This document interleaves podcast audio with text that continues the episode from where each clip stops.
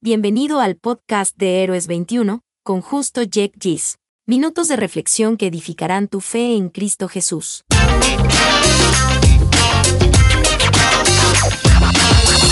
Saludos mis hermanos y amigos de Héroes 21.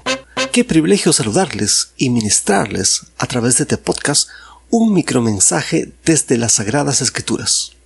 ¿De qué hablaremos hoy? Estamos en la serie Iglesia. En la primera entrega vimos la Iglesia en su esencia.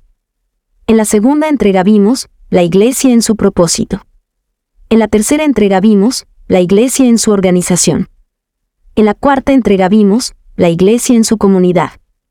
Hoy nos toca la última entrega de la serie, la Iglesia en su noviazgo. Hay una historia de amor que comenzó en Génesis y se consumará en Apocalipsis. Es la historia de Jesús y su iglesia. En alusión a este plan divino, el creador de los cielos y la tierra inventó el matrimonio en el jardín del Edén y se encargó de que en toda la historia de la humanidad sea la primera y la más importante institución bajo el cielo.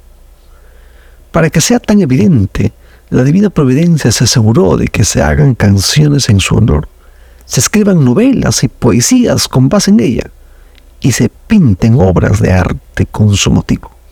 Todo ello para que en la tierra se refleje el plan matrimonial del Señor con su iglesia. Bendito el que hoy contrae nupcias sabiendo lo que realmente está haciendo.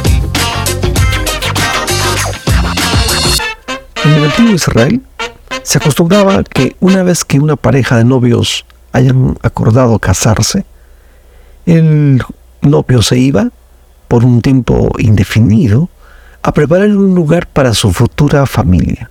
Y una vez haya terminado de preparar, sin previo aviso, regresaba para llevarse a su novia al lugar que había preparado. En ese sentido Jesús dijo a sus discípulos, me voy pues a preparar lugar para vosotros.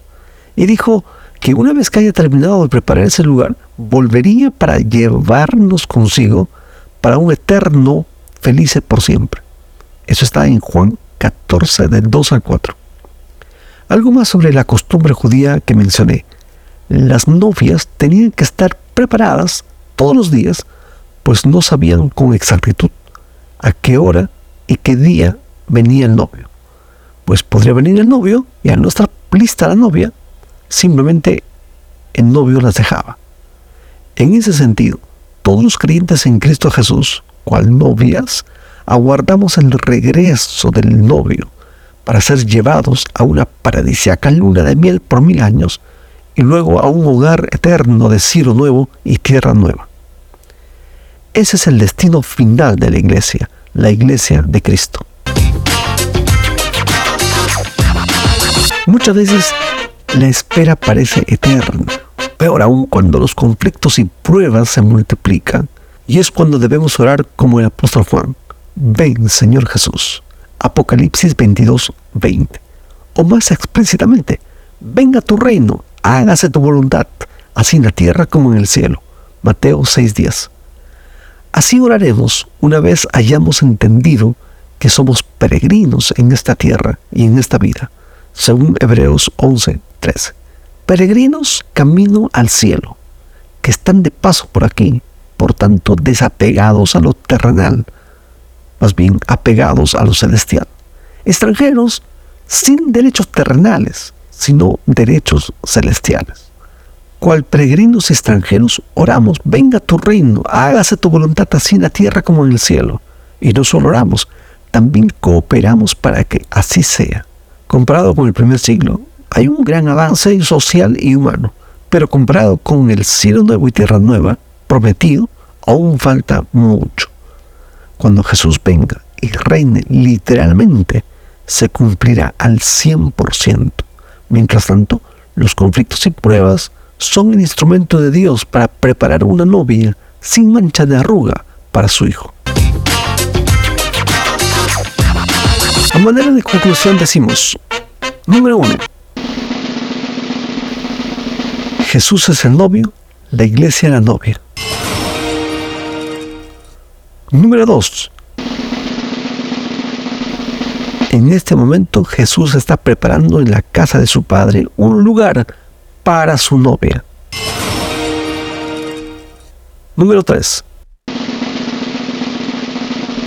Mientras el novio aún no viene, hay que orar, ven Señor Jesús, y cooperar con Él, venga tu reino.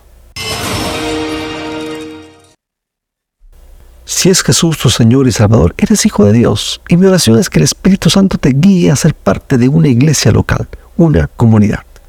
Si nunca has pedido a Jesús que sea el Señor de tu vida, dile ahora mismo, soy un pecador, cambia mi corazón, dame un nuevo espíritu, hazme tu hijo. Bueno, pues que los días siguientes estés en modo iglesia. Hasta el próximo episodio. Mientras tanto, bendiciones mil por hora. Es nuestra oración que estos minutos lo hayan edificado. Y para edificar a muchos más, por favor, compártelo con otros. Hasta el próximo domingo.